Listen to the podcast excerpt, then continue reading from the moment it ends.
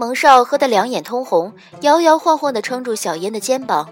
比翼鸟一族出了名的耳朵灵便，方才节律同凤九、小烟的一番话，似乎进入蒙少之耳，令他颇为感动，大着舌头道：“果然如此，你们也觉得本少应该不拘族规，勇敢的去追求真心所爱吗？”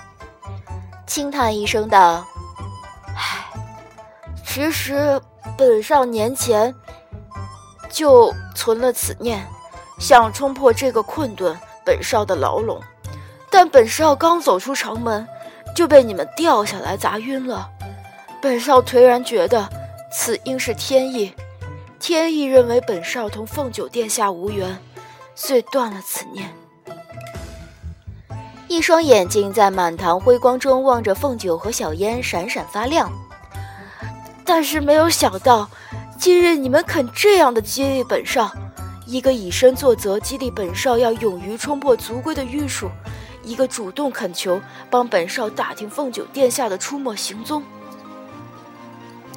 凤九恨不得给自己和小烟一人一个嘴巴，抽搐着道：“呃，我们突然又觉得需要从长计议，呃，方才考虑的其实不妥。”转头向燕池悟道：“王兄，我看你自方才起就面露悔恨之色。”是不是也觉得我们提出的建议太冲动，很不妥啊？被点名的小烟赶紧露出一副悔恨之色。呃，对对对，不妥不妥，满面忏悔的道：“虽然族中的长老一向不管老子，但违反了族规，让老头子们伤心，这么多年来，老子的心中也一直很不好过。每当想起老头子们为老子伤心，老子就心如刀绞。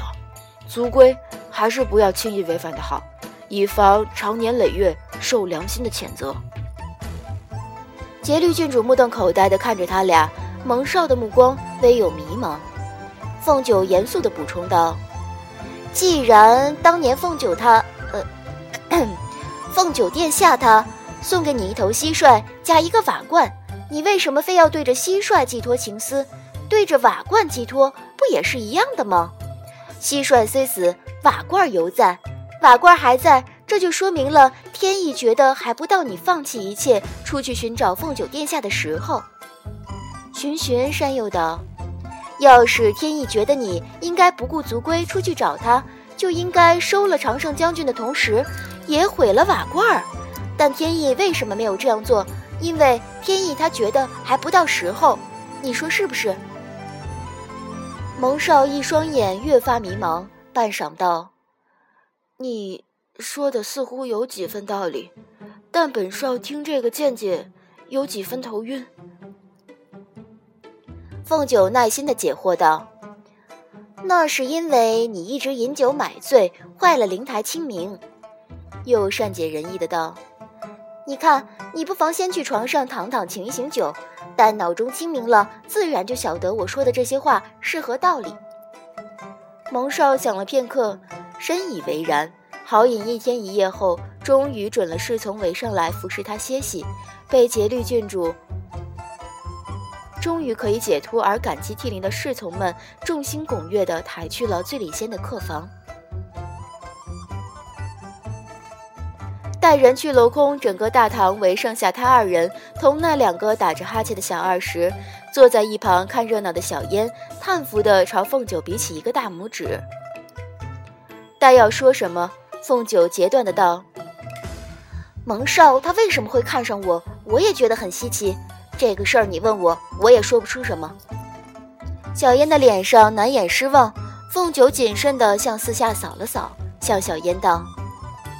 你有没有觉得，自我们踏进醉里仙这个门，好像就有两道视线一直在瞧着我？小烟愣了愣，惊讶状道：“可不是，那个东西一直停在你肩头，正对着你笑呢。”身后正好一股冷风吹过，凤九毛骨悚然，哇的哀嚎一声，直直朝小烟扑过去。小烟拍着他后背，哈哈道：“上次老子抱你一回。”这次你抱老子一回，扯平了。醉里仙二楼外，一棵琼树长势玉貌，微蒙的橙色中，满树的叶子风却动了动，悠悠闪过一片紫色的衣角，但楼里的二人皆没有注意到。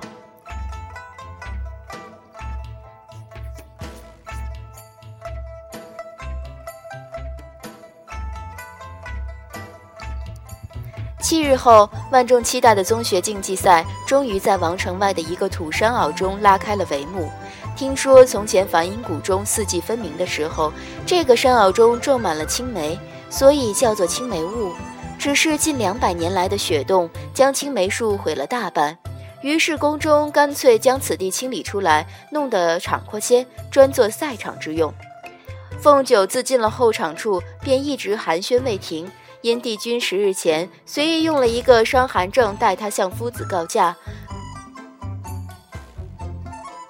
大家对他刚从病榻上爬起来，便欣欣然前往参赛的勇敢很是欣赏，个个亲切地找他说话。空当中，凤九瞄了一眼现场的态势，赛场上果然立满了雪桩子，正是当日蒙少在空中城府给他所见。尖锐的雪桩在昏白的日头下泛出凌厉的银光，瞧着有些瘆人。不过经帝君十日的锤炼打磨，他今日不同往常，已不将这片雪桩子放在眼中，自然看他们如看一片浮云。说起蒙少，昨天下午从结界中被东华放出来后，他出去打听了一下，听说他近日没有什么过激的动向，应该是想通了吧。蒙少没有再给他找事，让他感到有些许安慰。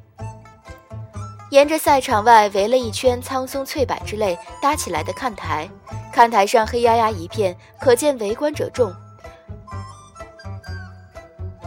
宗学十年一度的竞技赛，对平头百姓们从没有什么禁止。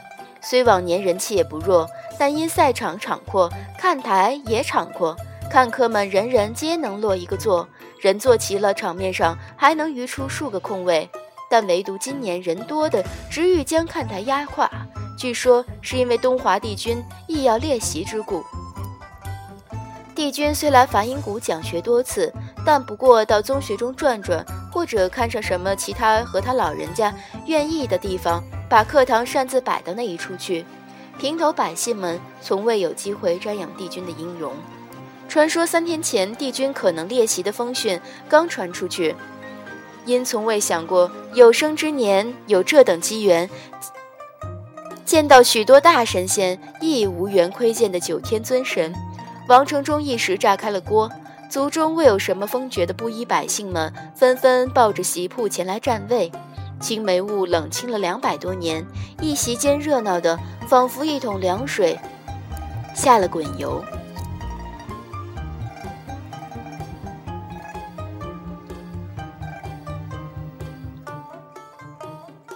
最高那座看台上，比翼鸟的女君已然入座，空着台上上尊的那个位置，看得出来应是留给东华。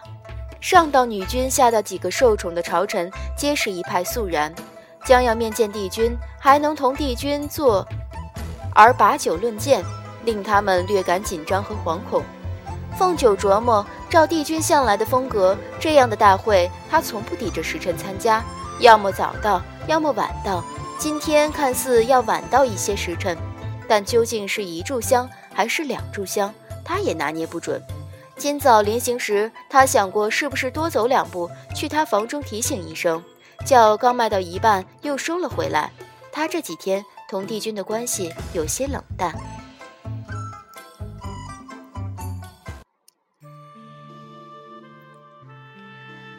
说起来，那一夜帝君为他治伤的梦，他自醉里先安慰蒙少，回来后又认真想了一遍，觉得也许一切都是真的。可能帝君临走时施的仙法将一切归回原样，不一定雾中未留下什么痕迹，就证明自己是在做梦。他心中不知为何有点高兴，但并没有深究这种情绪，只是匆忙间决定。他要好好报答一下帝君，早上的甜糕可以多做几个花样，还要郑重向他道一声谢。他一边打着瞌睡，一边哼着歌，做出来一顿极丰盛的大餐。但帝君破天荒的没有来用早膳，他唯有失望，却仍兴致不减地将早膳亲自送进他房中，房中也未窥见他的人影。眼见练剑的时辰已到，他拎着陶铸剑，匆匆奔至后院习剑处，没想到盛开的杏花树下，瞧见他正握着本册子发呆。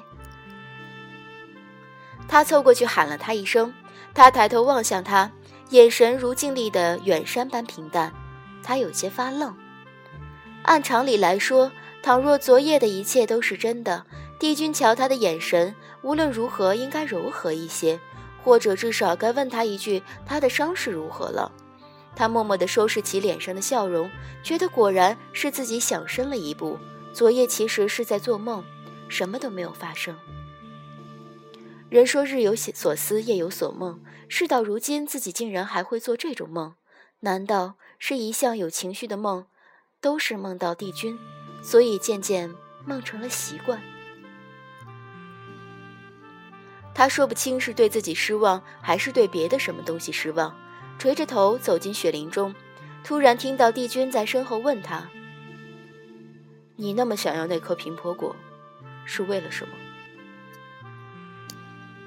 他正在沮丧中，闻言头也不回的胡诌道：“没有吃过，想尝尝看是什么味道。”帝君似乎沉吟了一下，问了个在他而言难以揣摩的问题：“是拿来做平婆糕吗？”他不晓得该怎么回答。得到平婆果原本是用来生死人肉白骨。但将平婆果做成甜糕，会不会影响他的这个效用，还当真没有研究过。他含糊其辞地嗯了一声，道：“可能吧。”接着，帝君问了个更加让他难以揣摩的问题：“燕池雾最近想吃平婆糕。”他一头雾水：“小燕吗？”记忆中，燕池雾似乎的确喜滋滋地同他提过类似的话。说什么？二人若道得贫婆果，他不妨做个糕，一人一半。他一头雾水地望向东华黑如深潭的眼睛，继续含糊的道：“小燕，估摸他还是比较喜欢吃吧，他只是不吃绿豆、赤豆和姜粉。”又咕哝着道：“其实也不算如何的挑食。”忽然刮过来一阵冷风。帝君方才随手放在石桌上的册子被风掀起来几页，沙沙作响。他蹙眉将它压实。凤九拿捏不准他对自己的回答满意不满意，但他倒是没有再说什么。